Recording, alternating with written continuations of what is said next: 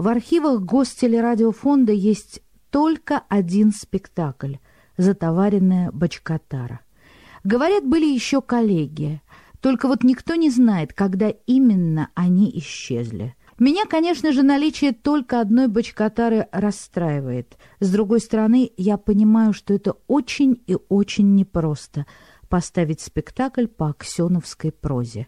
Предлагая вам затоваренную бочкотару, убеждена, отдельные фразы из этого произведения вы знаете наизусть.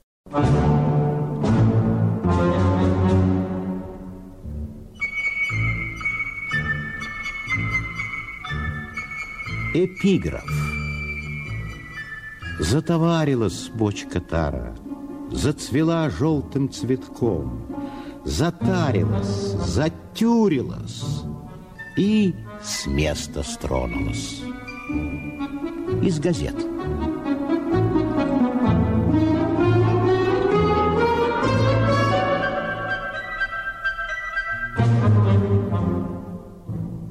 Владимир Телескопов сидит в закутке у буфетчицы Симы, волевой вдовы.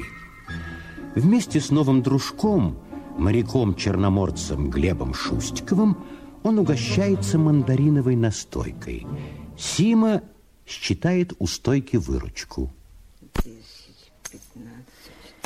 И зовет он меня, директор падла, к себе на завод. Ну? А я ему говорю, я пьяный. А он мне говорит, я тебя в наш медпункт отведу, там тебя доведут до нормы. Володь, ну кончай зенки наливать. Завтра повезешь тару на станцию. Ну? О, скопилась у меня бочкотар, мальчики, скопилась, затоварилась, зацвела желтым цветком, как в газетах пишут. Ну что ж, Серафима Игнатьевна, будьте крепко здоровы. Завтра отбываю по месту службы. Да вот, Володь меня до станции подбросит. Ну, значит, уезжаете, да. Глеб Иванович? Вот девкам-то горе с вашим отъездом. Ну, сильное привлечение, Серафима Игнатьевна. Ну, ну, сильное привлечение. Телескопов Владимир провожает моряка. Долго стоит на крыльце, глядя на бескрайние темнеющие поля, на полосы парного тумана, на колодезные журавли, на узенький серпик, висящий в зеленом небе, как одинокий морской конек. Эх, Сережка Есенин, Сережка Есенин, видишь меня? Володю Телескопова!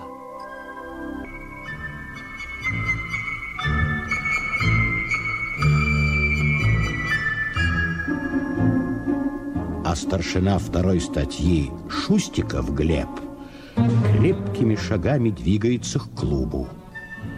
Он знает, что механизаторы что-то затеяли против него в последний вечер и идет отчетливый, счастливый навстречу опасностям.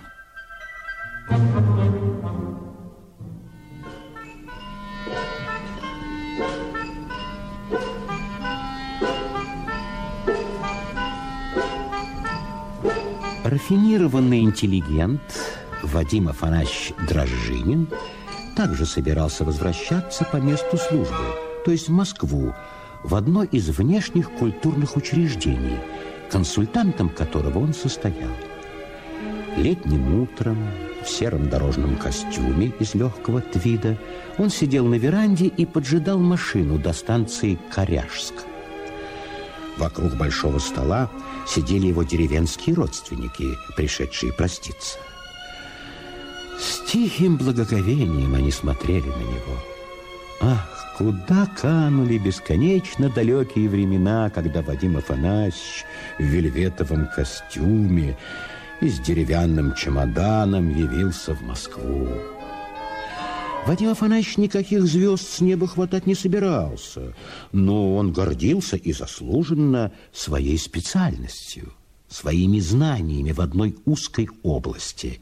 Раскроем карты. Он был единственным в своем роде специалистом по маленькой латиноамериканской стране Халигалии – Никто в мире так живо не интересовался Халигалией, как Вадим Афанасьевич. Вадим Афанасьевич знал все диалекты этой страны, все улицы и закоулки столицы города Полис и трех остальных городов, все магазины и лавки на этих улицах, имена их хозяев и членов их семей, хотя никогда в этой стране не был. Хунта, правившая Халигалией, не давала Вадиму Афанасьевичу въездной визы, но простые халигалийцы все его знали и любили, по меньшей мере, с половиной из них он был в переписке.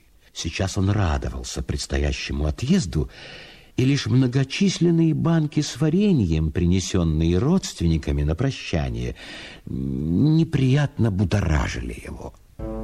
Старик Мочонкин, дед Иван – Битый час собачился с сыном и невесткой. Опять обидела его несознательная молодежь. Не протопила баньку, не принесла кваску, как бывало прежде, когда старик Мочонкин еще крутил педали инспектором по колорадскому жуку, когда он крутил педали машины-велосипед с новеньким портфелем из ложного крокодила на раме. В жизни своей старик Мочонкин не видел колорадского жука, кроме как на портретах. Однако долгое время преследовал его по районным овощехранилищам, по колхозным и приусадебным огородам, активно выявлял – Тогда и банька была с кваском, и главное в доме кружка с петухами, лакомый кусок, рушник шитый, по субботам стакана два казенной и генеральское место под почетной грамотой. К тому же добавляем, что старик Мочонкин, дед Иван, дал сыну в руки верную профессию. Научил кастрировать ягнят и поросят. По сути дела, и радиола «Урал», и шифоньерка, и мотоцикл, хоть и без хода, все дело рук старика Мочонкина. А получается все наоборот, без широкого взгляда на перспективы. Народили сын с невесткой, понимаешь, хулиганов-школьников, и у тех ноль внимания к деду. Бесконечное отсутствие уважения – не тебе здравствуйте, уважаемый дедушка Иван Александрович. Не тебе разрешите сесть, уважаемый дедушка Иван Александрович. Терпеть этого, ну, нету больше моих сил. В свое время он писал жалобы на школьников-хулиганов в пионерскую организацию, на сына в его монтажное по коровникам управление, на невестку в журнал «Крестьянка». Но жалобам ходу не дала бюрократия которая на подкупе у семьи. Теперь же у старика Мочонкина возникла новая идея, и имя этой восхитительной идеи было алимент. Не тебе. Разрешите взять еще кусочек, уважаемый дедушка Иван Александрович? Не тебе посоветоваться по школьной теме «Луч света в темном царстве». Запалю я их алиментом с четырех концов. И вот в это тихое летнее утро старик Мочонкин чрезвычайно осерчал, полаялся с сыном, с невесткой, вздорницей, расшугал костылем хулиганов-школьников и снарядил свой портфель, который плавал когда-то ложным крокодилом по африканской реке Нил, в хлопоты по областным инстанциям последний раз горячим взором окинул он избу и направился в сельпо, откуда он знал, должна была нынче утром идти машина до станции Коряжск.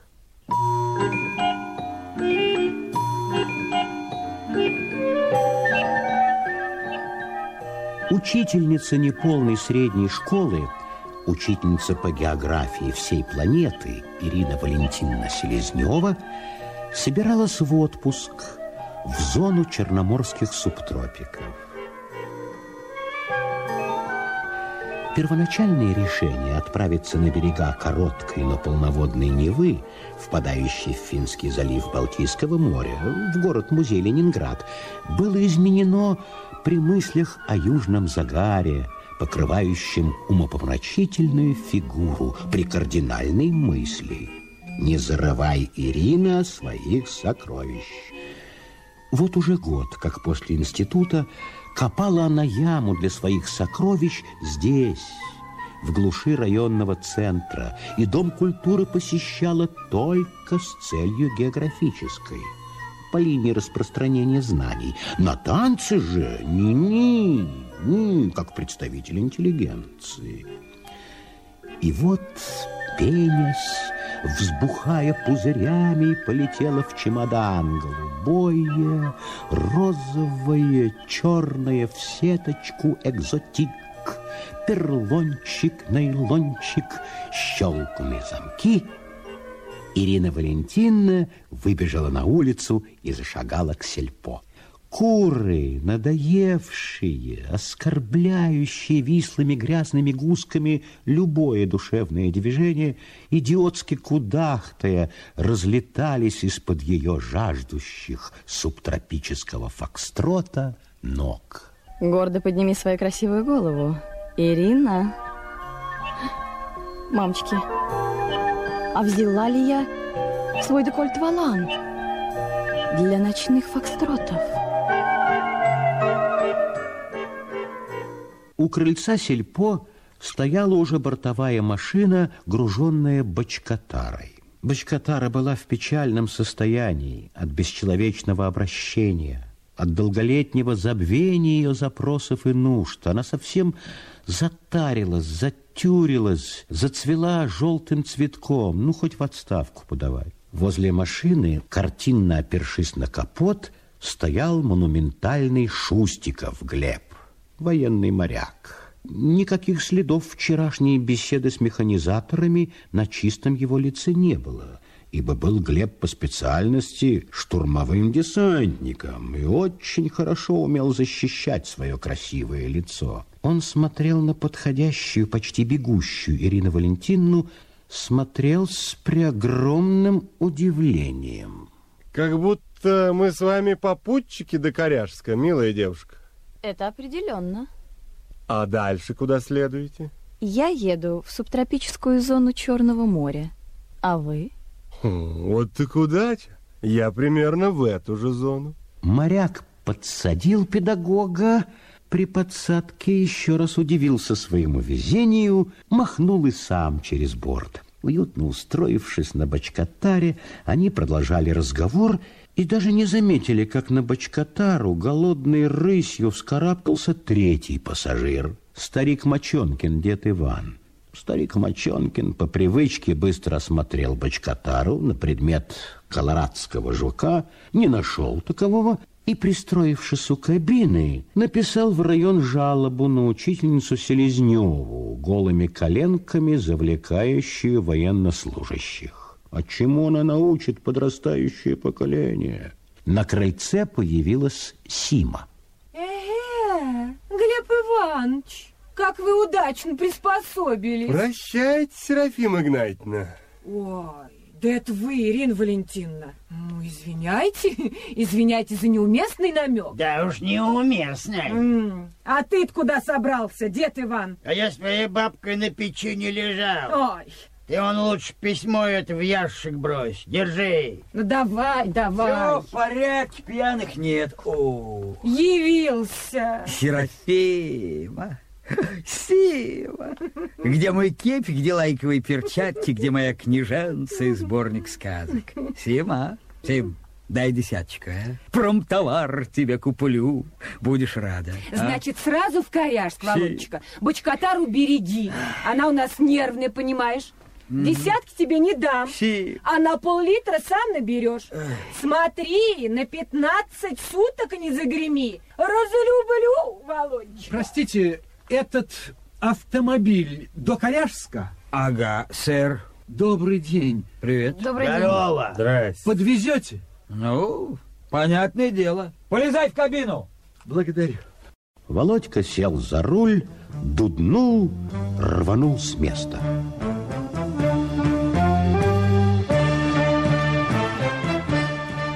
Бочкотара крякнула, осела.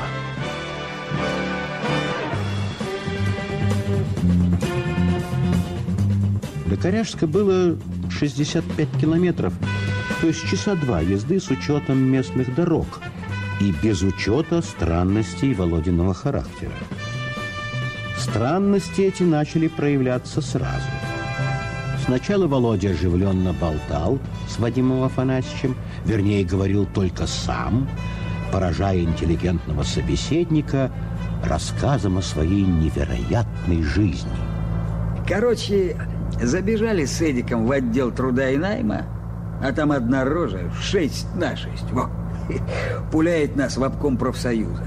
А вместе с нами был этот, с которым в нападении водника играли в Красноводске. Ну, кто-то плечом надавил на буфет, сопли, вопли. Я, говорит, вас в колонию направлю. А кому охота? Хорошо, мужик знакомый земснаряда. Ты, говорит, Володя, слушай меня и заявление. Движимый чувством применить свои силы. Ну, конечно, газ, газ, газ.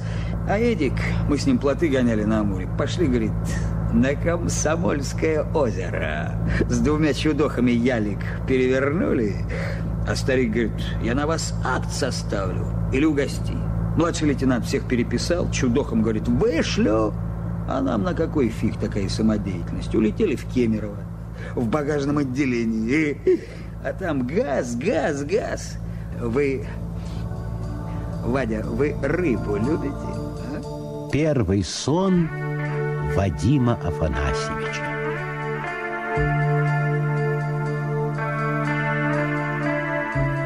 Авеню Флорида де Маэстро покрылась простыми халигалийцами. Многотысячная толпа приседает на корточки в тени агавы и кактуса. Я лично влезаю на пальму и обсуждаю с простыми халигалийцами насущные вопросы дружбы с зарубежными странами. Кривя бледные губы в дипломатической улыбке, появляется хунта. На ногах у нее туфли-шпильки, на шее вытертая лисья горжетка, остальное все свисает, наливается синим, дрожат под огромным телом колосса слабые глиняные ножки. А я уж думала, наш друг приехал, сеньор Сиракузерс. А это всего лишь вы, месье Дрожинин. Какое приятное разочарование.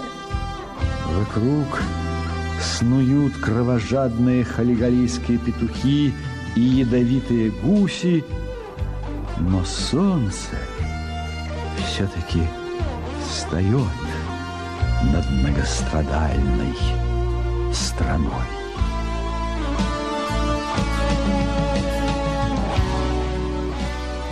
Вадим Афанасьевич протер глаза.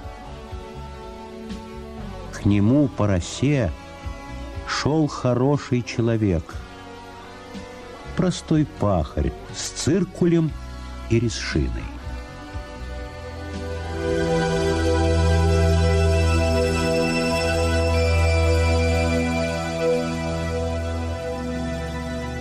Первый сон моряка Шустикова Глеба. Боцман допекаяла, дунул в серебряную дудку.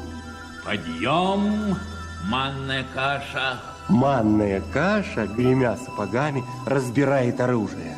Старшина второй статьи Шустиков Глеб. С кем вчера познакомились? С инженером-химиком, товарищ гвардии Боцман. Молодец. Награждаетесь сигаретами Серенада.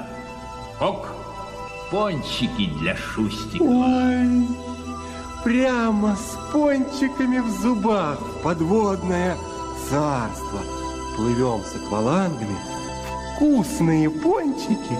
А рядом, рядом Гулямов пускает пузыри. Отрабатывает операцию «Ландыш» Светлого мая. Привет. Следующий номер нашей программы «Прыжок с парашютом». Это, это кто это там рядом на стропах висит? А? Лыбец, как мамкин блин. А, это Шустиков Глеб. Растущий моряк, как же, как же, видел его в зеркало в кафе «Ландыш». А внизу, внизу под сапогами оранжерея ботанического сада. Или же, или же разноцветные зонтики. Зонтики, зонтики раздвигаются, а под ними знакомые девушки. Инженер, химик, инструктор РАНО, лингвист. Подруги дней моих суровых. Мимо камнем боцман допекаяла. Промахнешься, Шустиков! Гальюны тебе чистить! Ветер 10 баллов! Попробуй не промахнуться! Относит! Относит!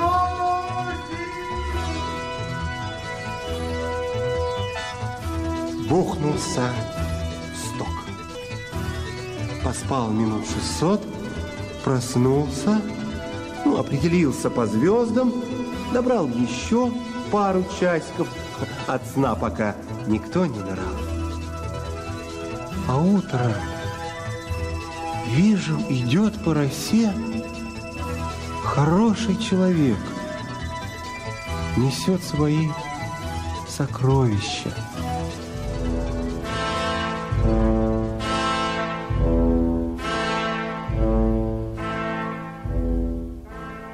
Первый сон старика Мочонкина.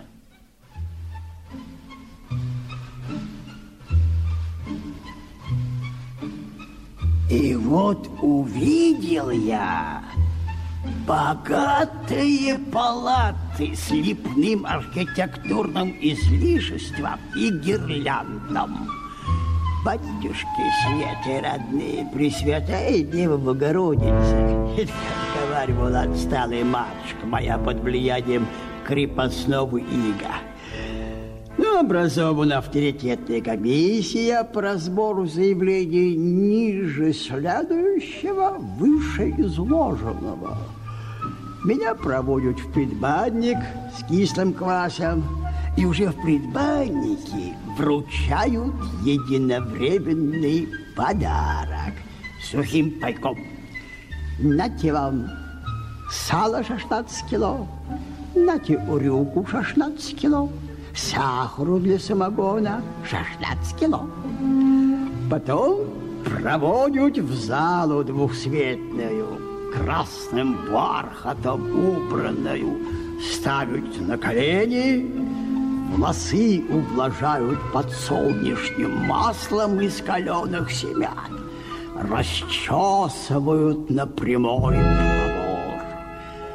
В президиуме авторитетная комиссия с председателем. Председатель себя солидной, очень знакомой, членистоногой. Батюшки Светы, колорадский жук. По левую и по правую руку жучата махонькие, высокоактивные. Заявление ваше рассмотрено в положительном смысле. Разрешите слово в порядке ведения? Ой, разоблачат, разоблачат. Я прошу Минуточку, минуточку. Посмотрите на него внимательно, уважаемая комиссия. Ведь это же картошка. По всему свету рыщем, найти не можем, а тут перед нами высококачественный клубень. Ну, принято решение, сами знаете какое. Еле выбрался в щель подпольную, выскочил на волю вольную. И в окно вижу своими глазами жуки терзают огромные клубень. Ну, ночь провел на квасной путяти в темени тоске. Подбирался ложный крокодил, цапал замками за ноги, щекотал. А утром вижу, идет по росе осиянной молодой защитник. Хороший алимент.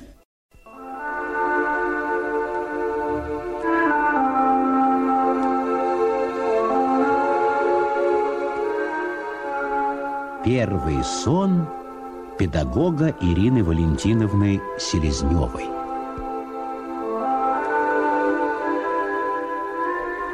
Я давно уже подозревала существование не включенной в программу главы «Эластик, мажестик, семанифик».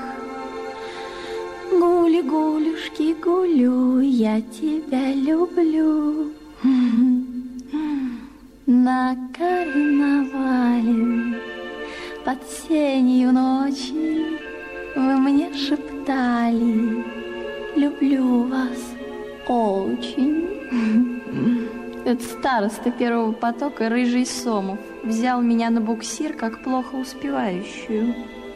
Помните у Хамингуэя Помните у Дрюона Помните у Жуховицкого? Хм, нахалы какие. За какой-то коктейль, мутный таран я все должна помнить. Если вы сложный человек, вам должны нравиться примитивы. Так говаривал руководитель практики Генрих Анатольевич Рейнвольф. Наговорили они всякого, всякого. А оценка три. Ирочка, деточка, Иди сюда. Иди, мячик дам. Бабушка, а зачем тебе такие большие руки? А чтобы обнять тебя. А зачем тебе эта лопата?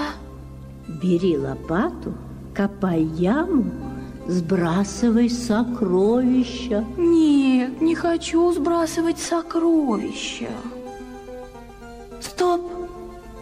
я спасена. Ко мне по росе идет хороший человек. И клёши у него мокрые до колен.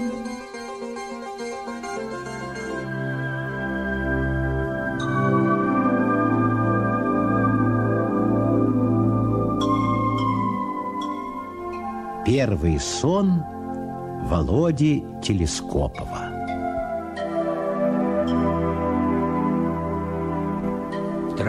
Идет. Синка позади, очень большая, на санном прицепе. Понятное дело, не вынесла душа поэта позора мелочных обид. Весь утоп в пуховых подушках. Запутался в красном одеяле, рожа вся в кильках маринованных, лапы в ряпушке томатной. Однако не зажимают, наливают до полна. Утром заявляется и Дюля, Степан и этот, как звать не помню. Айда Володя на футбол. Футбол катился здоровенный, как бык с ВДНХ. Бабан, балерина кривоногая, сколько мы за тебя болели, сколько души вложили. Бацнул сухого листа, ты промазал. Иван Сергеевич тут же его под конвой взял на 15 суток. Вот так. Помню, как сейчас. Во вторник это было. Володь, Володенька, любезный мой, Свези бочкотару в коряжска. Она у меня нервная, капризная. Я за нее перед Центросоюзом в ответе. Ну, везу. Как будто столб сейчас шарахнусь. Жму на тормоза, кручу баранку. Куда летим? В кювет, что ли? Тяпнулись. Потеряли сознание. Очнулись. Глядим, а к нам по росе идет хороший человек. Вроде бы на затылке кепи, вроде бы в лайковой перчатке узкая рука, вроде бы сережка, Есенин.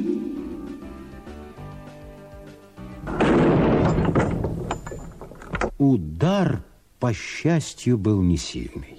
От бочкотары отлетели лишь две-три ее составные части. Но и этот небольшой урон причинил ей такой чувствительный, неслыханные страдания. Грузовик совершенно целый лежал на боку в кювете. Моряк и педагог, сидя на стерне, в изумлении смотрели друг на друга, охваченные все нарастающим взаимным чувством. Старик Мочонкин уже бегал по полю, ловил в воздухе заявления, кассации, апелляции. Вадим Афанасьевич, всегда внутренне готовый к катастрофам, невозмутимо по правилам англичанства набивал свою трубочку. Все чувствовали себя прекрасно, улыбались Володе ободряюще. Тогда, посоветовавшись, решили перекусить. Развели на обочине костерок, заварили чай.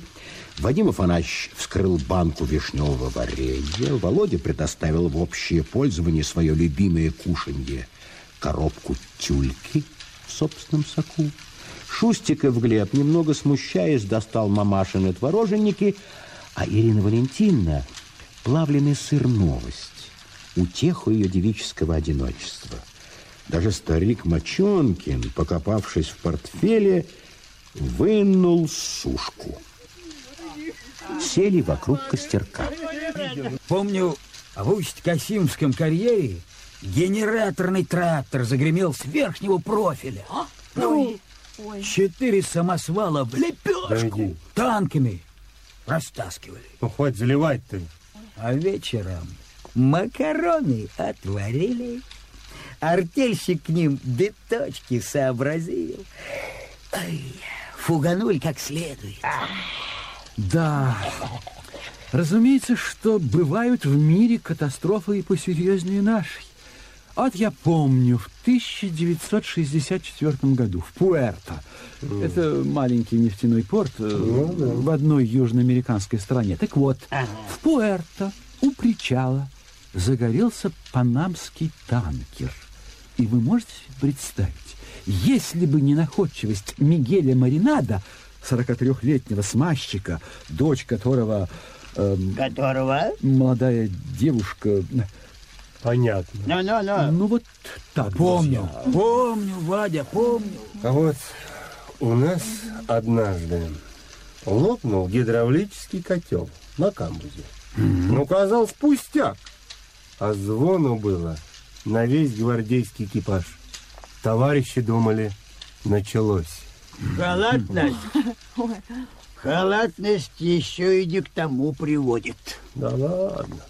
Старик Мочонкин уплетал твороженики, тюльку в собственном соку, вишневое варенье, сыр новость, хлебал чай, зорко приглядывая за сушкой.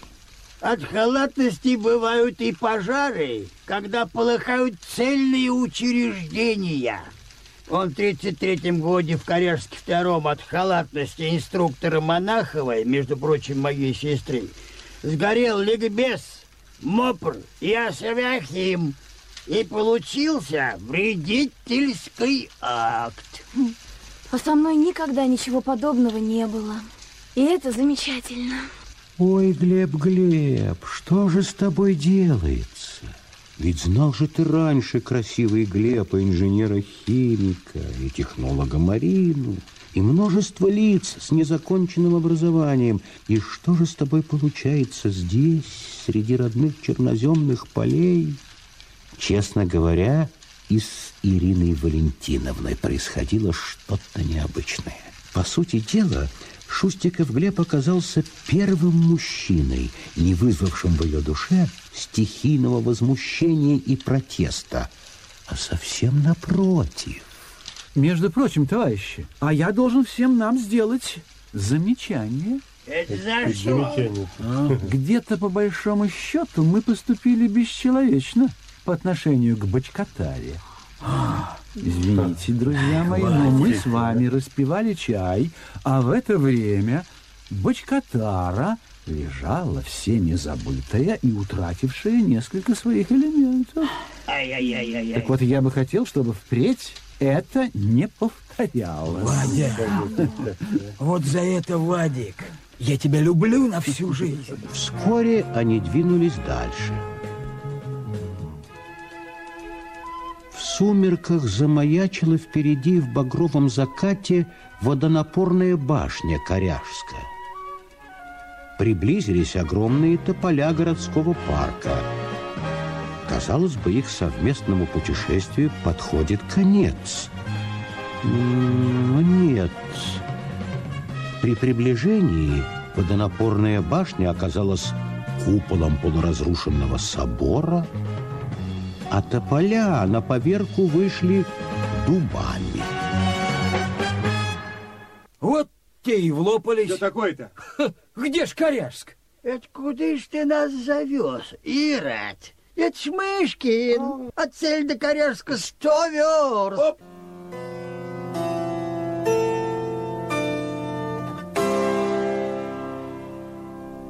Письмо Володи Телескопова его другу Симе. Здравствуйте, многоуважаемая Серафима Игнатьевна. Пишет вам, возможно, незабытый Телескопов Владимир. На всякий случай сообщаю о прибытии в город Мышкин, где и заночуем. Не грусти и не печаль бровей. Бочкатара в полном порядочке. Мы с Вадиком ее накрыли брезентом, а также его клетчатым одеялом. Вот бы нам такое. Сейчас она не предъявляет никаких претензий и личных пожеланий. Насчет меня, Серафима Игнатьевна, не извольте беспокоиться. Полностью контролирую свое самочувствие. Пусть струится над твоей избушкой тот вечерний несказанный свет. Сима, помнишь? Войдем с тобою в ресторан и зал, Нальем вина в искрящийся бокал. Нам будет петь о счастье саксофон. А еще узнаю, не обижайся. Вот так. Дорогой сэр, примите уважение в совершенном к вам почтении. Бать моему сливочного притарань полкило за наличный расчет. Целую крепко, моя конфетка. Владимир. Вадим Афанасьевич Дрожинин сидел на заваленке Мышкинского дома приезжих, покуривал свою трубочку и по поручению Володи сторожил бочкотару, уютно свернувшуюся под его пледом мохер.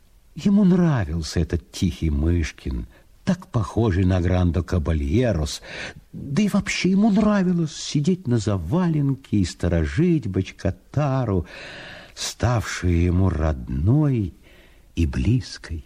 Да, если бы не проклятая хунта, давно бы я уже съездил в Халигалию за невестой, за смуглянкой Марией Роха или за прекрасной Сильвией Честертон.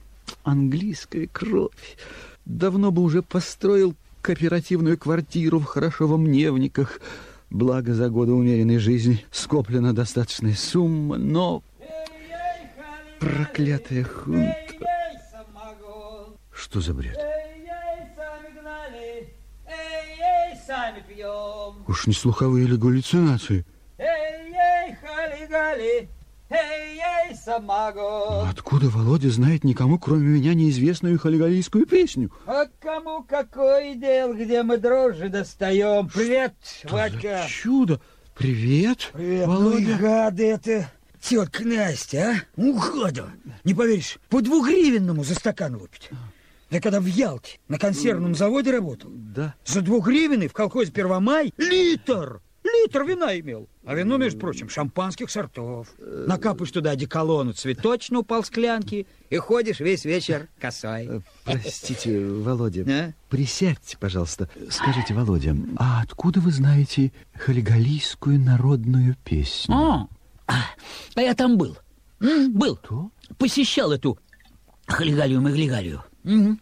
Извините, Володя, но сказанное вами сейчас ставит для меня под сомнение все сказанное вами ранее. М? Почему вы полученные косвенным путем сведения превращаете в насмешку надо мной? Вы меня извините, я знаю всех советских людей, побывавших в Халигалии. Их не так уж много. Больше того, я знаю вообще всех людей, бывших в этой стране. И со всеми этими людьми я нахожусь в переписке. Но вы, именно вы, там не были. А хочешь, заложимся? То есть как? Пари на бутылку горного дубника. Хочешь? Ну? Короче, Вадик, был я там. И все тут. Были? М? В 64 году совершенно случайно оформился плотником на теплоход Баскунчак. А его в Халигалию погнали. Понял? Это было единственное европейское судно, посетившее Халигалию за последние 40 лет. Точно. Мы им еще помощь везли по случаю землетрясения. Правильно. Ну? А, а не помните ли, конкретно что вы везли? Да много чего там было. Медикамент, так, бинты, так, детские игрушки, так, сгущенки, хоть залейся. Всякого добра впрок на три землетрясения. И четыре картины художника Коленкина для больниц. Ну, позвольте, Володя, ведь я же знаю весь экипаж Баскунчака. Я был на его борту уже на второй день после прихода из Халигалии. Я вас там... А меня, Вадик, в первый день списали. Как отшвартовались, так сразу Помпезов Евгений Сергеевич выдал мне талоны на сертификат. Иди, говорит, телескопов, отоваривайся, и чтоб ноги твоей больше в нашем пароходстве не было. А в чем дело, дорогой друг, спрашиваю. С контактами я там кое-что напутал. Володенька, дорогой мой, Володя, я бы, я бы хотел знать подробности. Мне это крайне важно, Да. Володя, дорогой. Ничего особенного. Стою я раз в Пуэрто, смотрю, симпатичный гражданин идет. Познакомились. Мигель Маринада. Маринада. Ну, Мигель. Потом еще один работяга появляется, Хосе Луис. Велосипед. Он! Завязали дружбу на троих. Потом повторили, пошли к Мигелю в гости, и сразу девчонок сбежалась куча поглазеть на меня. Будто я павлин кавказский из Мурманского зоопарка, у, у которого в прошлом году Гришка Апштейн перо вырвал. Ну, а кто же, э, кто же там был из девушек? Сонька Маринадова была, дочка Мигеля. Но я ее пальцем не тронул. Это, Вадик, честно, не тронул. Затем, значит, э, Маришка Роха. Боже мой. Да, да, Сильвия. Боже мой. Э, фамилии не помню, не помню. Ну и потом Хосе Луис на велосипеде за своей невестой съездил. За Роситой. Ну, это невероятно. Росита. Невероятно, Володя. Вернулся с преогромным фингалом наряжки. Ну, Вадик, ты пойми, девчонки коленками крутят. Юбки во, короткие. Я же не железный, верно? Влюбился начисто в Сильвию, а она в меня. Если не веришь, могу карточку показать, я ее от Симки у пахана прячу. Но вы переписываетесь. Да и сейчас переписываемся, только Симка ее письма рвет. А ревность унижает человека, дорогая Симочка, это еще Вильям Шекспир железно уточнил. Я вас уверяю, дорогой работник прилавка, что у нас с Сильвией почти что и не было ничего платонического. А если бывало, то только когда теряли контроль над собой. Тренированный по джентльменской методе, Вадим Афанасьевич без особого труда перенес легкое тело своего друга, теперь уже окончательно друга, в дом приезжих и долго сидел на койке у него в ногах, шевелил губами, думал о коварной Сильвии Честертон, ничего не сообщившей ему о своем романе с Телескоповым.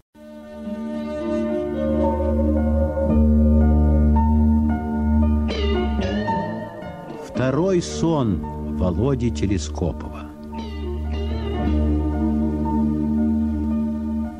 У Серафимы Игнатьевны сегодня день рождения, а у меня фонарь под глазом. Начал рыться в карманах, вытащил талоны на бензин, справочку-выручалочку о психической неполноценности, гвоздь, замок, еловый мыл кусок, 8 копеек денег. Начал трясти костюм, полпальто, вытряслась тарифной сетки метр три, в ней премиальная рыба, треска, чего тебе надо старче. Возвратный посуд бутылками на 60 копеек, банками на 20. Хо, живем.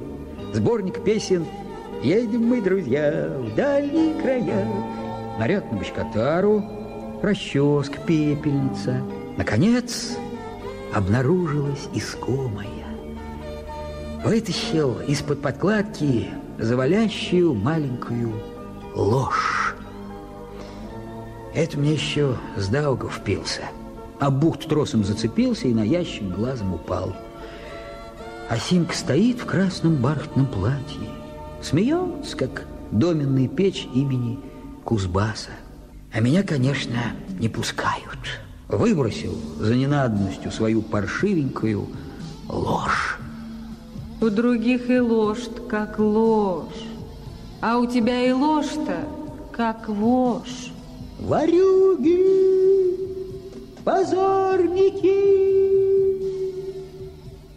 сейчас я вас всех понесу. Как раз меня и вынесли. А мимо дружина идет. Доставьте-ка телескопово обратно в универмаг ДЛТ. Или в огороде под капусту бросьте. Посмотрел из-за кочана. Идет, идет по росе хороший человек. Вроде бы кабальера, вроде бы Вадик, Дрожжинин. Второй сон Вадима Афанасьевича. Гаснут дальний альпухары, Гаснут дальний альпухары, Золотистые края, А я ползу по черепичным крышам Хальгалий. Вон впереди дом, похожий на утес, ущербленный и узкий. Он весь залит лунным светом, а наверху балкон, ниша в густой тени.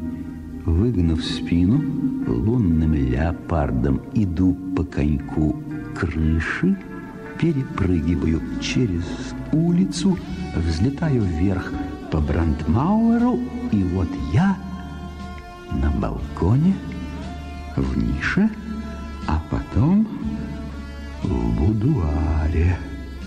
Альков, а в Алькове кровать XVI века. А на кровати раскинула юное тело Сильвия Честертон, потомок испанских конкистадоров и каперов ее величества.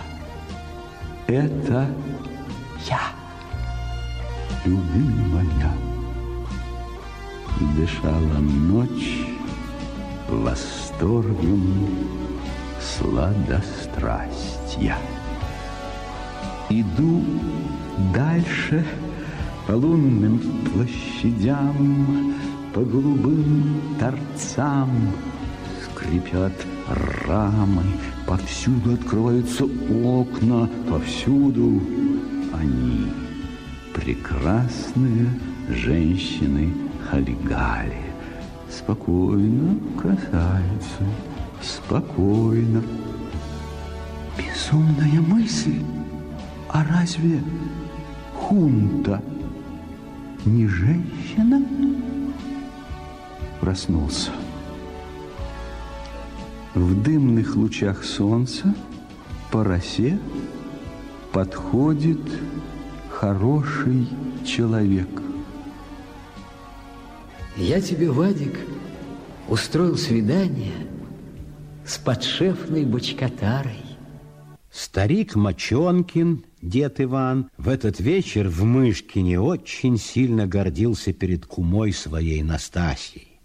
Во-первых, съел яичницу из десяти яиц. Во-вторых, выпил браги чуть не четверть. Честно говоря, старик Мочонкин был даже рад, что попал в город Мышкин. Да вот жаль только, что неожиданно. Кабы раньше он знал, так теперь на столе бы уже ждал корифей всех времен и народов пирог со щукой. Всегда в былые годы запекала кума Настасья к его приезду цельную щуку в тесто.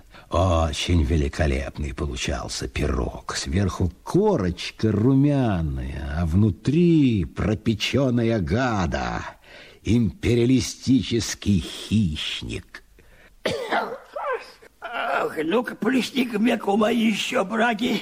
Извольте, Иван Александрович.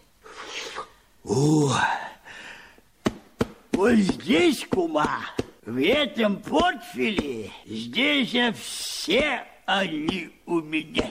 Ой, сыночки ваши, Иван Александрович. Отнюдь не только сыночки. Вообще усе. Старик Мочонкин погрозил кому-то и залег.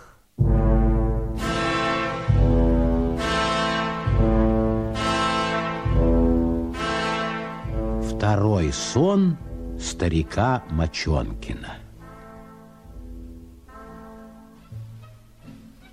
И вот увидел я, вся большая наша страна решила построить мне пальто. Ну, сказано, сделано. Вырыли котлован, работа закипела, пальтом Мочонкин строй. Заложено пальтецо, как линейный крейсер, синеву драпу, бортовка конским волосом, груди проектируются охрабуатнейшие, ну, как у, у Фифелова Андрона Лукича. Нате вам, о как! Надо бы жирности накачать под такое пальто-то. И вот беру бюллетень. У кого? Ну, беру бюллетень у товарища Телескопова, нашего водителя. Ввожу в себе крем-бруле, стюдель, лапшу утячью, яичную болтанку и ноль процент результата. Привес отсутствует, хоть бой. Шельмуют в семье жирами, жируют в шельме семьями, а кому писать? Кому челом бить? А, стучи, стучи, не достучишься. Пальто мое высится над полями и рощами, как элеватор. Воротник мелкими кольцами в облаках. И вот я иду на примерку. Вот пальто, а в пальте дверь. А в дверях Фифелов Андрон Лукич. Вам куда, гражданин хороший? А я на примерку, Андрон Лукич. Хоть чья и Лукич, а ты меня не тычь. Примерки, гражданин, больше не будет. В вашем пальте давно уж краеведческий музей. Извольте за гривенник полюбопытствовать экспонатом. Вот это баран товарный, мутон натуральный. Это диаграмма качественная с абсциссом и ординатом. А это старичок, маринованный в банке, ни богу свечка, ни черту кочерга. Узнаете? С ужасом, с воем выпрыгнул из кармана пальта, плюхнулся на траву. Идешь ты, идешь ты, заступница моя родная, идешь ты, юриспруденция, дева чистая, мятная, неподкупная. Шевелились травы рослые, скрип был большой, как будто под тяжелыми шагами. Второй сон педагога Ирины Валентиновны Селезневой. Ирина Валентиновна в эту ночь снов не видела. Второй сон моряка Шустикова Глеба. Шустиков Глеб в эту ночь снов не видел.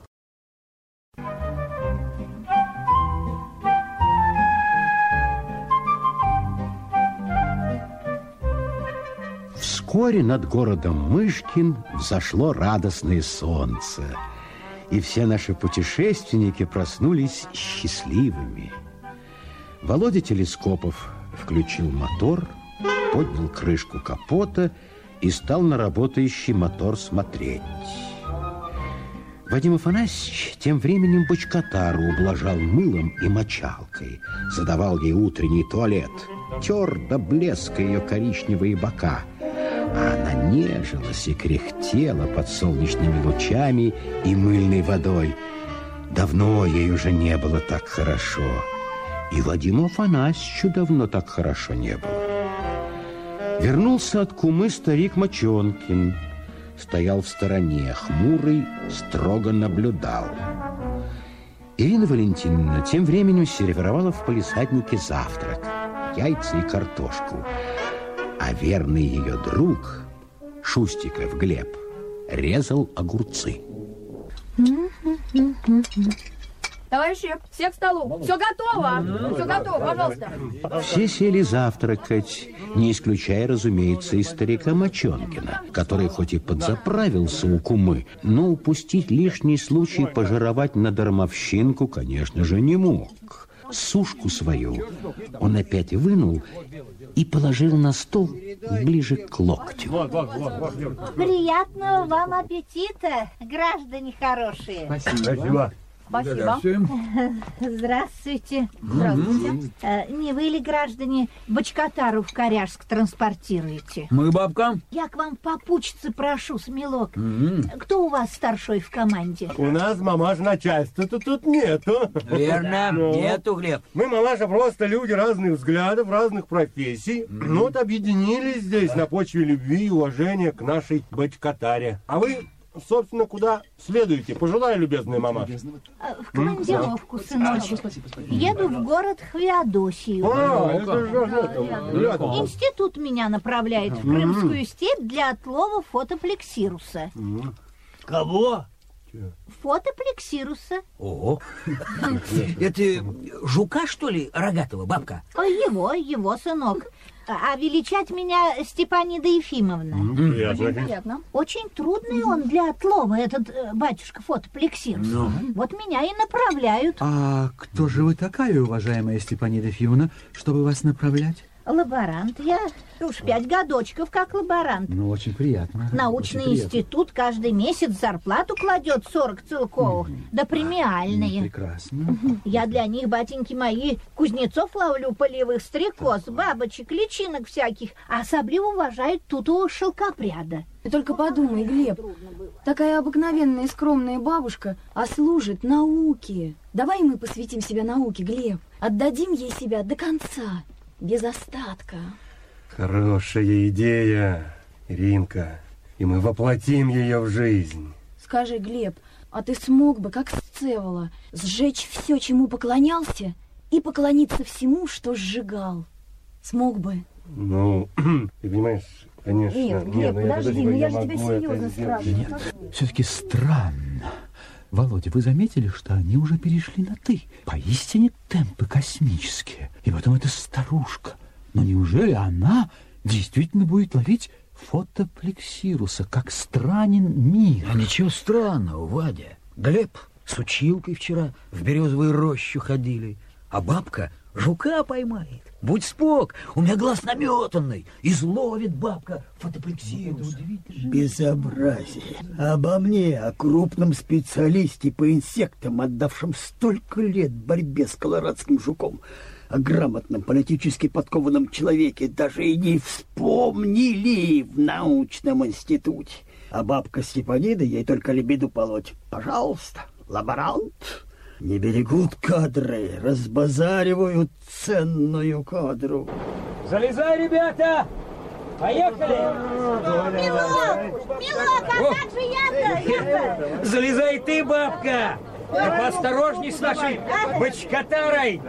Ай, батеньки, бочкотар-то у вас какая полезная, симпатичная, как благолепная.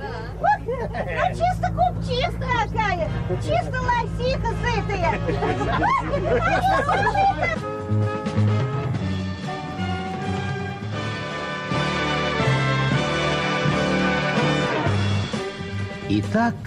Они снова ехали вдоль тихих полей и шуршащих рощ. Володя телескопов гнал сильно, на дорогу не глядел, сворачивал на развилках сходу, особенно не задумываясь о правильности направления. Сосал леденцы, тягал у Вадима Афанасьевича из кармана табачок Кэпстон, крутил цигарки. В то лето, Вадюха, я ассистентом работал в кинокартине. Вечно пылающий юго-запад. Законная кинокартина. Из заграничной жизни. Приехали, озеро голубое, горы белые, мама родная. Завод стоит, шампанское качается на экспорт. Все бухие. Взяли с Вовиком Дьяченко кителя из реквизита, ментили, головные уборы. Отвалили, по-французски разговариваем, гули-мули. И утром турнули меня из экспедиции. Вовик товарищеский суд оправдал, а я дегустатором на завод устроился. В художественной самодеятельности рванул. Главбух плакал. Честно, устал я там, Ваня. Степанида Ефимовна в своей ячейке устроилась домовито, постелила шаль и сейчас дремала, лишь временами в ужасе вскакивая, выпучивая голубые глазки. Ой, Акстис, Акстис проклятущий. Ты, ты, ты чё, ты чё, мам, мама, ты чё паникуешь-то? Игреца увидела, милок. О, Господи. Игрец привиделся. Однажды они заночевали в поле. Пахло пожухлой травой, цветами, дымом, звездным рассолом. О, стрекочут родные. Стрекочьте, стрекочьте. По кузнецам-то я квартальный план уже выполнила. Топереча мне бы по батюшке фотоплексиру судать показатель. Вот была бы я баба довольная. Сейчас опять игреца увидит мамаша, а? А, О, а, о, ах, Акстис, проклятущий. О, Ах, Господи. Хотелось бы мне увидеть этого ее игреца. Вот просто интересно, каков он? О, Игорец, он очень приятный. Шляпочка красненькая, сапог модельный, пузик кругленький, очень интересный. Так почему же вы его, бабушка, боитесь? Да как же его не бояться, матушка моя? Голубушка ты моя красавица. А ну как щекотать начнет, да как запляшет, да зенками огневыми как заиграет. Ой, лихой он этот игрец, нехороший. Перестраиваться вам надо, мамаша, перестраиваться самым решительным образом. В самом деле, бабка, загадай себе и увидишь, как хороший человек идет по росе. Рыцарь? Нет, просто друг. Друг, готовый прийти на помощь. Ну, скажем, простой пахарь с циркулем. О, такой кореш в лайковых перчатках. Юридический, полномочный. Уполномоченный? Акстис, Акстис, мой игрец тоже уполномоченный. Да нет, мамаша, нет, ну какая же вы непонятливая, ну просто красивое лицом и одежда, и внутренне... Героичный, как Сцевола. Поняла, голубчики. Блаженный человек идет по росе. Ай, как хорошо!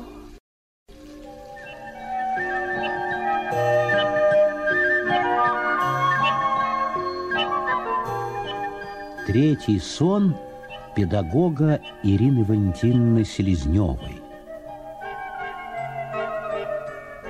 Жить спокойно, жить беспечно, В вихре танца мчаться вечно. Вечно. Ой, Глеб, пол такой скользкий. Ой, Глеб, где же ты? Кругом вальсируют чемпионы мира, мужчины и женщины, преподаватели-экзаменаторы приставучие. Ждут юрисконсульта из облсобеса. Он должен подвести черту. Повсюду лед, гладкий лед, раскрашенный причудливым орнаментом.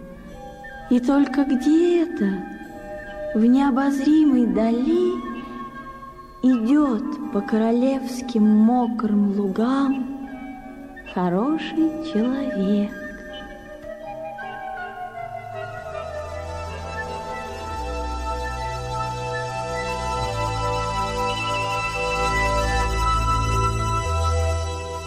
Третий сон военного моряка Шустикова Глеба. Утром обратил внимание на некоторое отставание мускулюс дельтоидус. Немедленно принял меры. Итак, стою возле койки, даю нагрузку мускулюс дельтоидус. Ну, ребята занимаются кто чем. Каждый своим делом. Кто трицепсом, кто бицепсом, а кто и квадрицепсом.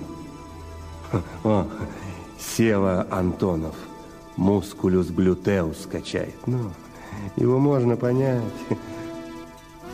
Ходит любимый мичман Рейнвольф Козьма Елистратович. Вольно! Вольно! Сегодня манная каша – финальное соревнование по перетягиванию каната с подводниками. Всем двойное масло, двойное мясо, тройной компот. А пончики? Пончики будут, товарищ Мичман? Верно. И вот, схватились. Прямо передо мной надулся жилами неуловимо знакомый подводник. Умело борется за победу, вызывает законное уважение, хорошую зависть. В результате невероятный случай в истории флота со времен Ботика Петра. Ничья! Канат лопнул. Все довольны. Я лично тоже доволен. И в полном параде при всех значках гуляю по тенистой аллее. Подходит неуловимо знакомый подводник. Э, послушай, друг, есть предложение познакомиться. Мы, кажется, немного знакомы. А я думал, не узнали. Телескопов, Володя? М-м. Холодно, холодно. Дрожинин, что ли? Тепло, тепло. Иринка, ты почти угадали, почти, но не совсем, нет. Моя фамилия Сцевола. Это вы. Однако ручки-то у вас обе целые. Выходит, миф, треп, легенда. Обижаешь. Подумаешь, большое дело ручку сжечь. И тут Сцевола чиркает зажигалкой, и фланелка на рукаве начинает пылать. Поднимает горящую руку, как олимпийский факел, и бежит по темной аллее. Алло, Глеб! Поджечь руку было делом одной секунды. Бегу за Сцеволой. Рука над головой трещит, горит хорошо. Сцевола ныряет в черный туннельчик. Я за ним. Кромешная мгла, лишь кое-где мелькают оскаленные рожи империалистов. На бегу сую им горящую руку в агрессивные хавальники. Воют. Выбегаю из туннеля. Чисто. Тихо. Пустынно. По радио неуловимо знакомый голос. Готов ли ты посвятить себя науке, молодой красивый Глеб? Отдать ей себя до конца, без остатка? Гляжу, лежит наука, жалобно поскрипывает, покряхтывает и тоненьким, нежным, нервным голосом что-то поет. Какие-то добрые люди укутали ее брезентом, клетчатыми одеялами. Ору! Готов! Нате вам, пожалуйста. Из комнаты смеха выходит лженаука огромного роста. Напоминает какую-то какую-то хунту из какой-то жаркой страны. В одной руке кнут, в другой консервный рыбный и бутылка горного дубника. Ну, знаем мы эту политику. Автоматически включаю штурмовую подготовку. Подхожу поближе, обращаюсь по заграничному. Разрешите прикурить? Лженаука пялит свои бесстыдные зенки на мою горящую руку. Размахивается кнутом. Это мы знаем. Носком ботинка в голень, в надкосницу. Тут же прямой удар в нос. Ослепить. И двумя крюками добиваю расползающегося колосса. Лженаука испаряется. А за лугами, за морями, за синими горами встает солнышко. И прямо от солнышка ко мне идет любимая в шелковой полумаске. Идет по росе хороший человек.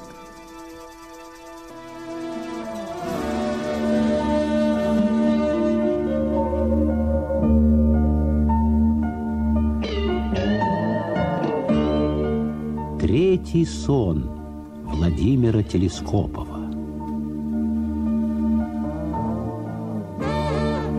Глаза мои на проклятый подром не смотрели, однако смотрят. Тащусь, позорник, в кассу. Вхожу в залу, что характерно, иду в пустоте. Весь белый, как с похмелья. И что характерно, иду прямо к Андрюше. Андрюша стоит у колонны. Что характерно, он тоже белый, как чайник. Андрюш, есть вариант от ботаники и будь быстрой. Ага, входишь полтинником? Э, говорит, ты думаешь, Володя, мы на них, мол, ставим. Они, кобылы, ставят на нас. А, включили звук, аплодисменты, хохот. Заиграл оркестр 46-го отделения милиции. Андрюша гордо вскинул голову, бьет копытом, я тоже бью копытом, похрапываю. О, подошли, взнуздали, вывели на круг.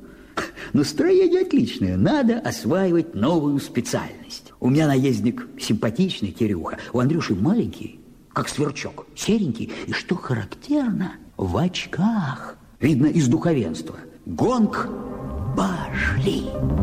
Щелкнула резина, идем голова в голову.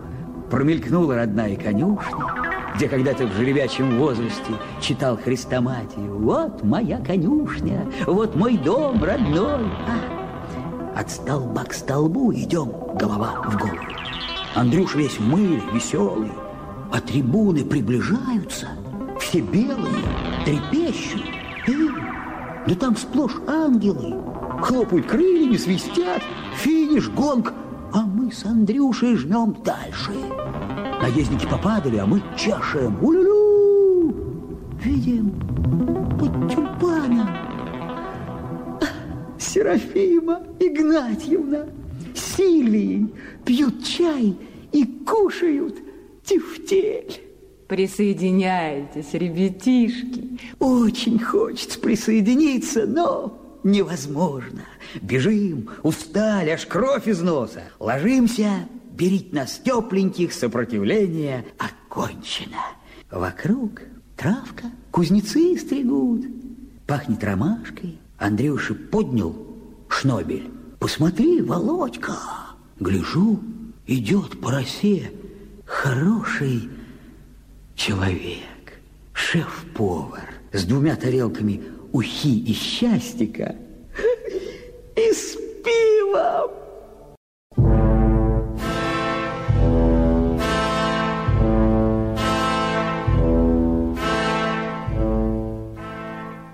Третий сон старика Мочонкина. И вот увидел я свою характеристику. Идет она посередь поля, вопит. В труде прилежен, в быту морален. А мы с Фифеловым Андроном Лукичем приятельски гуляем, шупаем колосья.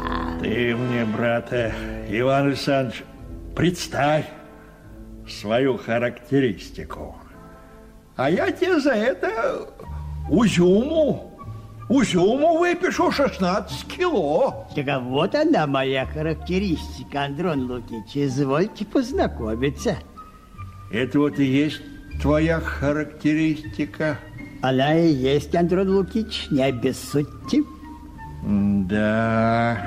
Господи, хоть бы губы подмазала, проклятущая. Уж не говорю про перманенту. О, о, идет, подолом метет, душу раздирает.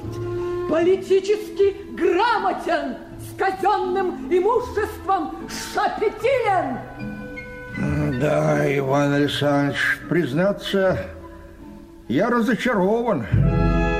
Я думал, твоя характеристика девка молодая, ядреная, а это как буряк прошлогодний. Ай, ой, привередничайте, Андрон Лукич. Ой, недооценивайте. Говорю это я басом, а сам дрожу, аж не как фитюля одинокая. Узюму хочется. Ну да, ладно. Какая-никакая. А все ж таки баба!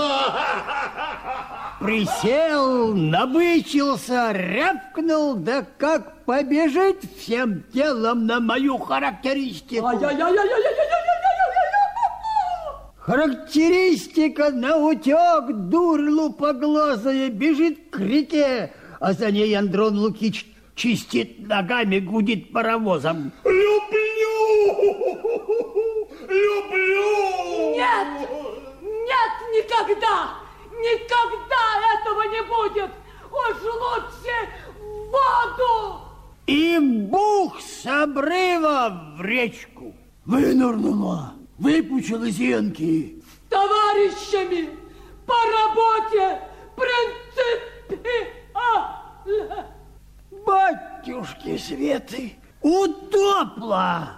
Пшеница, но не удалась, Иван Александрович.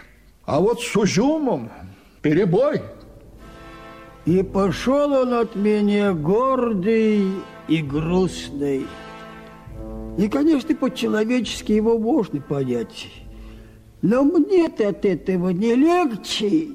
Нет. Сколько сидел, не знаю.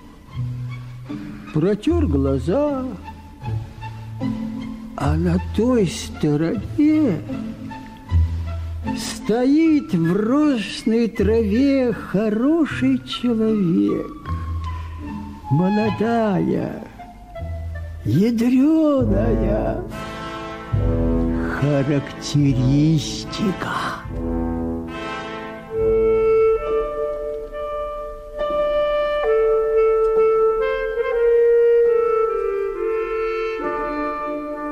Сон внештатного лаборанта Степаниды Ефимовны.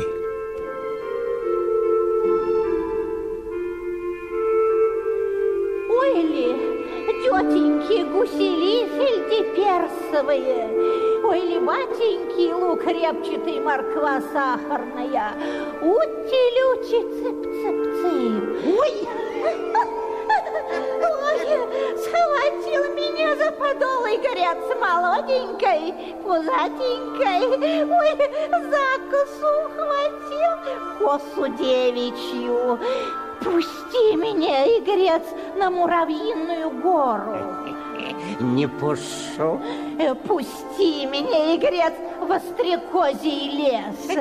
Не пушу. Да, да, да куда же ты меня тянешь?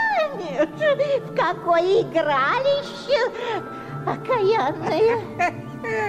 Ох, бабушка-красавочка, лаборант внештатный, совсем вы без понятия. Закручу тебя, бабулька-булька, яйки млека, бутербродер, танцем-шманцем огневым, загромоничным. Будешь пышка молодой, дорогой гроссмутер. Вуаля! Заиграл игрец, взбил копытами модельными, телесами дрожит сочными, тычет пальцем костяным мне по темечку. Щекотит, жизни хочет лишить, а тю-тю, ай тю-тю. Закружил меня по ботве картофельной танцами ненашинскими. Гляжу, у костра засел, глаз охальный, пузик красненькой. А ну-ка, бабка-красавка-плутовка, вари мне суп. Мой хотел покушать зюб недритый нахтигаль. Вари мне суп, да наваристый. Суп? Суп. Суп?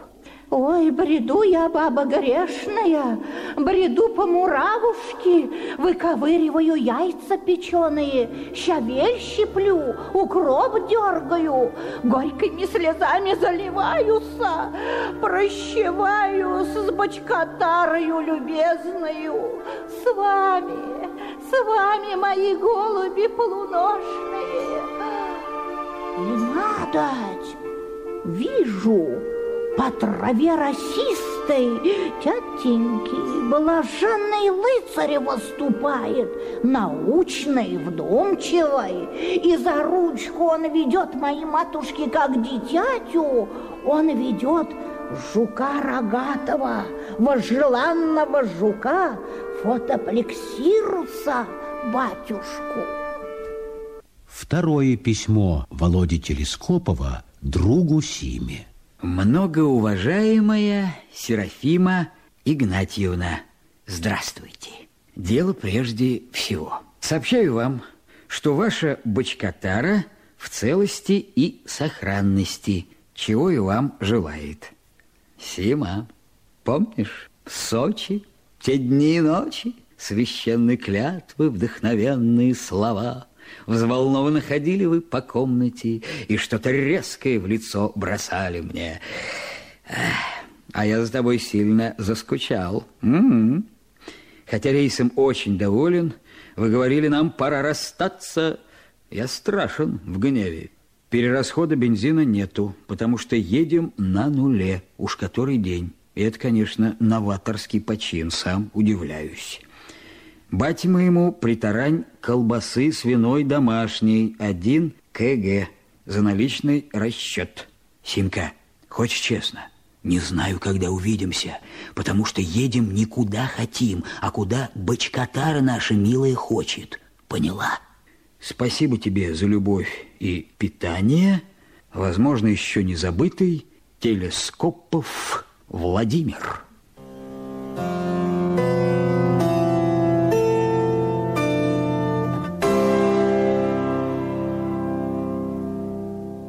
Письмо Владимира Телескопова Сильвии Честертон.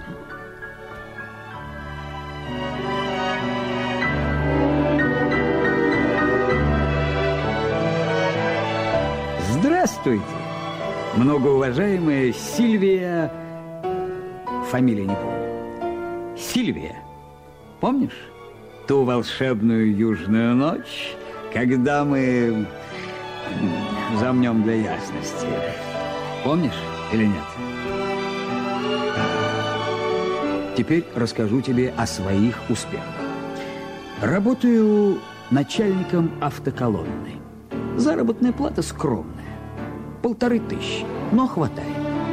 Много читаю. Прочел «Дети капитана Гранта» Жюль Верна, журнал «Знание и сила» номер семь за этот год – Сборник гималайских сказок. Очень интересно. Сейчас выполняю ответственное задание. Сопровождаю Бочка Тару. Да здравствует дружба молодежи всех стран и оттенков кожи. Твой, может быть, помнишь, Володя Телескопов. э, спутник.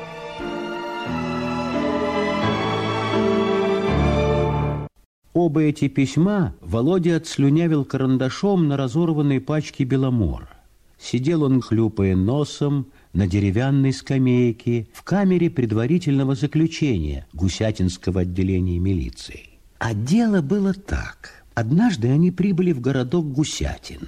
Володя остановил грузовик и предложил пассажирам провести остаток дня и ночь в любопытном городе Гусятине. Все охотно согласились и вылезли из ячеек. Каждый занялся своим делом. Старик Мочонкин пошел в местную поликлинику сдавать желудочный сок, ну, поскольку справка в Автек об его ужасном желудочном соке куда-то затерялась. Шустиков Глеб с Ириной Валентиновной отправились на поиски библиотеки читальни. Надо было немного поштудировать литературку, слегка повысить уровень. Володя же Телескопов, размахивая бутылкой с размочалившейся затычкой и уже заправившись, направился в сторону скамеечек, где несколько крепкотелых граждан Гусятина, выставив зады, играли в шахматы. Эй! Фишеры! Тиграны! Тигранчики! Играть не умеете? Володь, Володь, Володь, пошли отсюда. Пошли, Подожди. пошли, пойдем, пойдем, В метель шпели, не бум-бум! Володя, ну зачем же так? Тихо, тихо, Не спокойно. имеют права! Не имеют права в такую мудрую игру играть. Ну, хорошо, Вадя. хорошо. Виктор Ильич, что же это получается? Что ж прикажете делать, Виктор Ильич? Ну, Ну, приходят, понимаете, сбрасывают фигуры, Да. оскорбляют Ну, именами. друзья Ну, мои, что? Да надо, надо подчиниться. Я прошу вас к доске, молодой человек. Что, я? Ага. Ребята, Дядя! успокойтесь, друзья мои, только успокойтесь. Да ты, видать, сыграть со мной хочешь. Тихо, тихо, тихо. Дядечка. Не ошиблись, молодой человек. Ну ладно, так, Вадя, Только спокойно, я вас прошу. Коник Спокойно белый. поиграйте. Так, мои беленькие, да? Так, все. Если бы ты знал, дядя, сколько четвертинок я выиграл при помощи этой древней, мудрой игры. Сколько четвер... Так, десять ходов даю вам, дорогой товарищ. О. А на большее ты не рассчитывай. Так, где моя заветная пешечка? О. Так. Уже ему. Жгентелем. Жгентелем, Виктор Ильич. По мордасам, по мордасам. Ага. Заманите его, Виктор Ильич, в раму, а потом дуплетом вашим отхлобыстать. А ну, деть отсюда! Тихо, тихо, Друзья, тихо, тихо. ну вы В Гусятине, как вы поняли, была своя особая шахматная теория. Виктор Ильич, по всему видно старшой, хитроватый плотный мужчина в полосатой пижаме и зеленой велюровой шляпе, сразу произвел на Володю впечатление человека непростого, а власть имущего.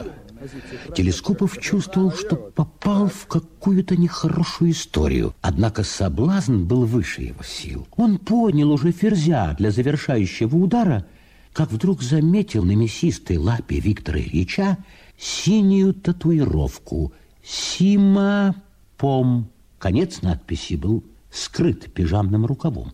Сима? Так какая же это еще Сима, если не моя? Да неужто это рыло, нос пуговицей, Серафим мою лапзал? Да может быть это Бородкин Виктор Ильич? Мать тебе, дядя! Виктор Ильич, тяжело ворочая мозгами, оценивал ситуацию. Куда ж подать короля? Подать было некуда. Хорошо бы съесть королеву. Да нечем. В раму взять, жгентелем протянуть не выйдет. И вдруг он увидел на руке обидчика, на худосочной заурядной руке синие буковки. «Сима, помни, друг». Остальное скрывалось чуть ли не под мышкой. Серафима, да неужели ж с этим недоноском ты забыла обо мне, а?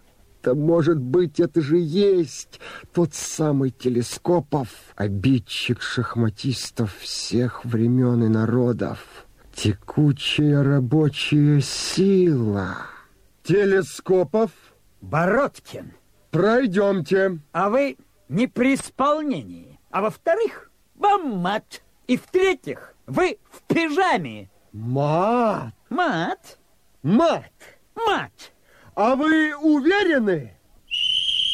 Виктор Ильич извлек из-под пижамы свисток и залился красочными вдохновенными руладами, в которых трепетала вся его оскорбленная душа. Володя никак не мог сдвинуться с места и тоже свистал в два пальца. Вырос из-под земли старший брат, младший лейтенант Бородкин, в полной форме и при исполнении. Жгентелем его! Жгентелем его, товарищи Бородкины! В раму его посадить и двойным дуплетом! И повели его под белые руки мимо потрясенного Вадима Афанасьевича, мимо вскрикнувшей болезненно бочкатары, посадили в КПЗ, замкнули. Всю ночь Володя вспоминал подробности жизни, к утру начал писать письма. Всю ночь спорили между собой братья Бородкины. Да поброем его, Витек, под нуль. Дадим метлу на 15 суток. А вот Симка поймет, на кого тебя променяла. Да, вот хотел забыться. Уехал, погрузился в шахматы. Не вспоминал. Витек, Витек. Появляется ведь этот недоносок, укравший. Витек, Витек, ну... Укравший. Витя, Витя. Эх, Сима. Надо ли говорить, в каком волнении провели ночь Володины попутчики и друзья? Никто из них не сомкнул глаз. Всю ночь обсуждали различные варианты спасения. Я лично поговорю о Володе с братьями Бородкиными. Лично, непосредственно, тет-а-тет. Нет, нет уж, Иринка, лучше я сам потолкую с братанами. Вот Ну, поговорю с ними в частном порядке, и делу конец. Глеб, нет, Нет, нет, нет, друзья мои, друзья, я подам в Гусятинский нарсуд официальное заявление. Мы возьмем Володю на поруки. Возьмем. А если понадобится, я, я усыновлю его. Правильно, Вадим Афанасьевич. Степанида Ефимовна, пританцовывая, показывала раздобытого где-то черного петуха молодой луне, что-то бормотала. Старик Мочонкин всю ночь писал на Володю положительную характеристику. Тяжко ему было, муторно, непривычно. И всю-то ночь жалобно поскрипывала, напевала что-то со скрытой страстью, с мольбой, с надеждой, любезная их бочкатара. Утром Глеб подогнал машину прямо под окна КПЗ, на крыльце которой уже стояли младший лейтенант Бородкин со связкой ключей и старший сержант Бородкин с томиком Уголовного кодекса под мышкой. Этап на север, срока огромная.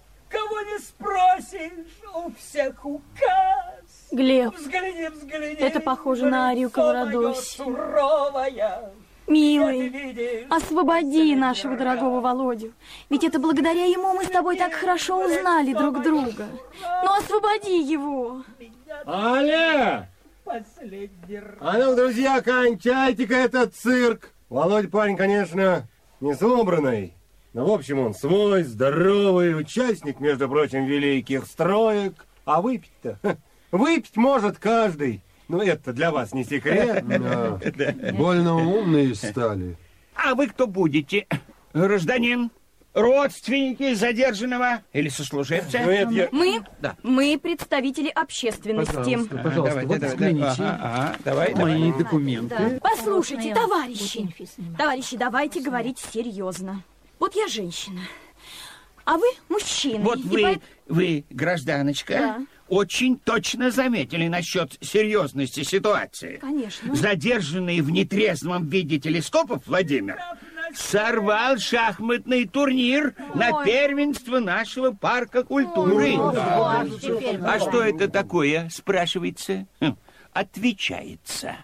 по меньшей мере, злостное хулиганство. Да, да, не, да, Вот некоторые товарищи рекомендуют уголовное дело завести на Телескопова. Как же можно-то? Но мы, товарищ очень красивая гражданка, к сожалению, не знаю, как ее величать, в надежде на будущее с голубыми глазами, мы не звери, а гуманисты, и дадим Телескопову административную меру воздействия. 15 суток. Метлою помашить и будет на свободе. Вадим,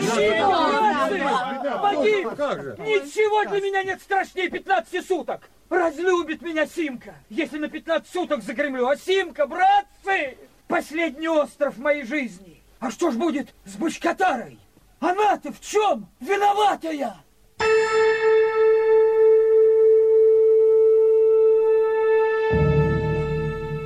Тут словно лопнула струна, и звук таинственный и прекрасный печальным лебедем тихо поплыл в небеса. Мочи нет. Дышать не могу.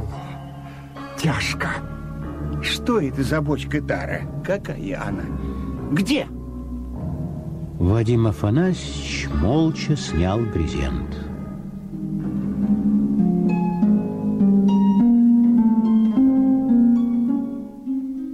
Братья Бородкины увидели потускневшую, печальную бочкотару, изборожденную горькими морщинами. Младший Бородкин с остановившимся взглядом, с похолодевшим лицом, медленно пошел к ней. Штраф 15 суток заменяем на штраф 30 рублей. Да вы что? Вернее, 5. Ура, пять рублей! Пять рублей! Какая ерунда по сравнению с любовью! Ура! Яйцами, яйцами, милок, можно? Никакого штрафа, брат, не будет. Почему?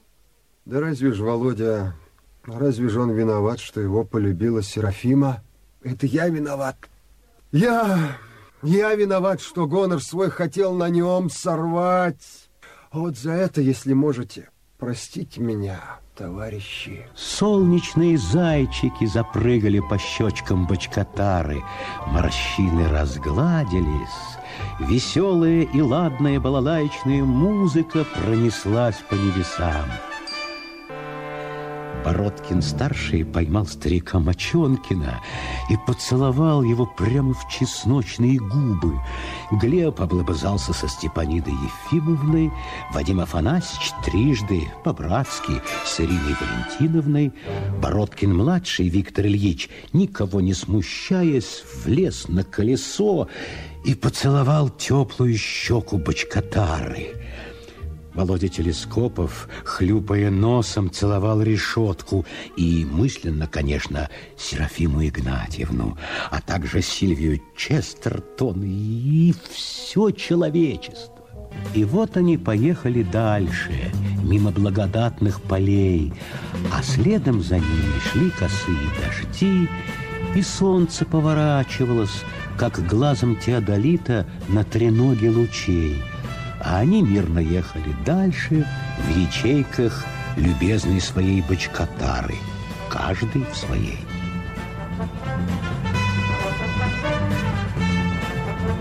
Однажды на горизонте появилось странное громоздкое сооружение. Почувствовав недоброе, Володя хотел было свернуть с дороги на проселок, но руль уже не слушался его, и грузовик медленно катился вперед по прямой мягкой дороге. Сооружение отодвигалось от горизонта, приближалось, росло, и вскоре все сомнения и надежды рассеялись. Перед ними была башня Коряжского вокзала. Вскоре вдоль дороги потянулись маленькие домики, унылые склады Коряжска. И неожиданно мотор, столько дней работавший без бензина, заглох прямо перед заправочной станцией. Неужто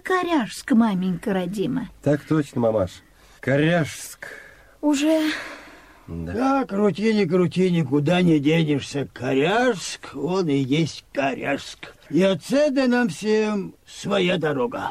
Да, друзья, это Коряжск, и скоро, должно быть, придет экспресс. 16-17. Ну что ж, граждане попутчики, товарищи странники, поздравляю с благополучным завершением нашего путешествия.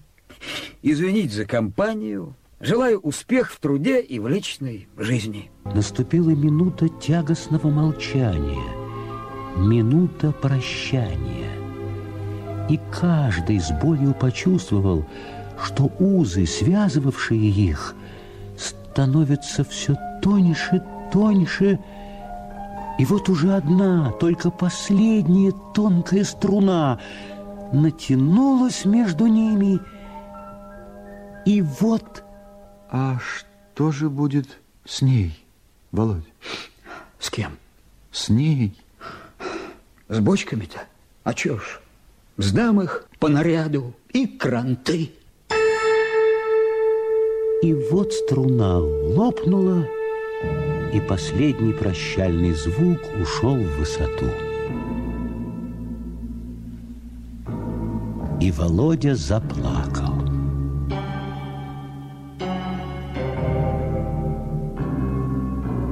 Оставалось 10 минут до прихода экспресса. Вадим Афанасьевич, Ирина Валентиновна, Шустиков, Глеб, Степанида Ефимовна и старик Мочонкин стояли на перроне. Ирина Валентиновна трепетала за свою любовь. Шустиков Глеб трепетал за свою любовь. Вадим Афанасьевич трепетал за свою любовь. Степанида Ефимовна трепетала за свою любовь. Старик Мочонкин трепетал за свою любовь. Минуты уходили одна за другой. За рельсами на откосе появился Володя Телескопов со всклокоченной головой с порванным воротом рубахи. Он вылез на насыпь, расставил ноги, размазал кулаком слезу по чумазому лицу. Товарищи, подумайте, какое безобразие, а? Не приняли! Не приняли ее, товарищи! Я не могу в это поверить. Нет, ну не может же быть же, ну... Как же это так, Володя? Ну почему же не приняли? Затоварилась, говорят, засвела желтым цветком, затюрилась, говорят, забраковали бюрократы проклятые. Да где же она, Володенька, где же она, где? Во враге она. Как во враге? Да во враг я ее свез. Жить не хочу! Прощайте! Из-за погауза появилась желтая, с синими усами, с огромными буркалами голова экспресса. Экспресс со свистом закрыл пространство и встал. Транзитники всех мастей бросились по вагонам, животным голосом заговорило радио, запахло романтикой дальних дорог. Через две минуты тронулся этот знаменитый экспресс «Север-Юг». Медленно тронулся, пошел мимо нас. В одном из окон стоял с сигарой приятный господин в пунцовом жилете – с любопытством, чуть-чуть ехидным, он посмотрел на нас, снял кепи и сделал прощальный салютик. Он, он самый, игрец. Боцман Допекайло? А может быть, Севола собственной персоной? Это он, он обманщик. Рейнвольф Генрих Анатольевич. А, не иначе, как Фифелов Андрон Лукич в загран командировку отбыли. Туда ему дорога. Так вот вы какой, сеньор Сиракузерс. Прощайте навсегда. Экспресс ушел, и свист его замер в небытии, в несуществующем пространстве – а мы остались в тишине на жарком и вонючем перроне. Володя Телескопов сидел на насыпи, свесив голову меж колен, а мы смотрели на него. Володя поднял голову, посмотрел на нас, вытер лицо подолом рубахи. Пошли, что ли, товарищи? Пошли, сказали мы, и попрыгали с перрона. А один из нас, по имени Старик Мочонкин, еще успел перед прыжком бросить в почтовый ящик письмо во все инстанции. «Усе мои заявления и доносы прошу вернуть взад». Мы шли за Володей по узкой тропинке на дне оврага, сквозь заросли куриной слепоты, папоротника и лопуха, и высокие вровень с нами лиловые свечки иван-чая покачивались в стеклянных сумерках. И вот мы увидели нашу машину, притулившуюся под песочным обрывом, и в ней несчастную нашу, поруганную, затоваренную бочкотару. И сердца наши дрогнули от вечерней, закатной, манящей, улетающей нежности. А вот и она увидела нас и закурлыкала, запела что-то свое, засветилась под ранними звездами, потянулась к нам желтыми цветочками, теперь уже огромными, как подсолнухи. Ну что ж, поехали, товарищи.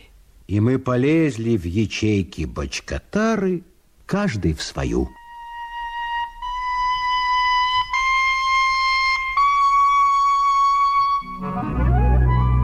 Последний общий сон.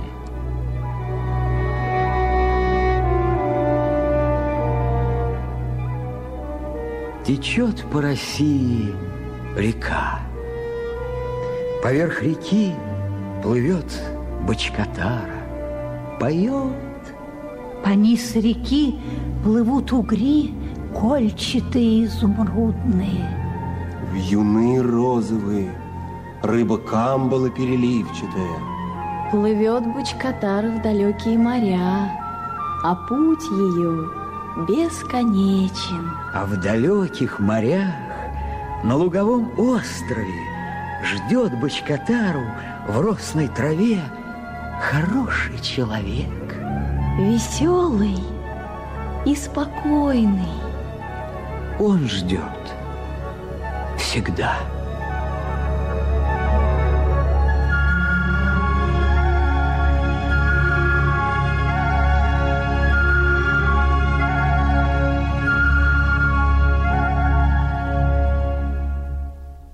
Вы слушали радиоспектакль «Затоваренная бочкотара», повесть Василия Аксенова.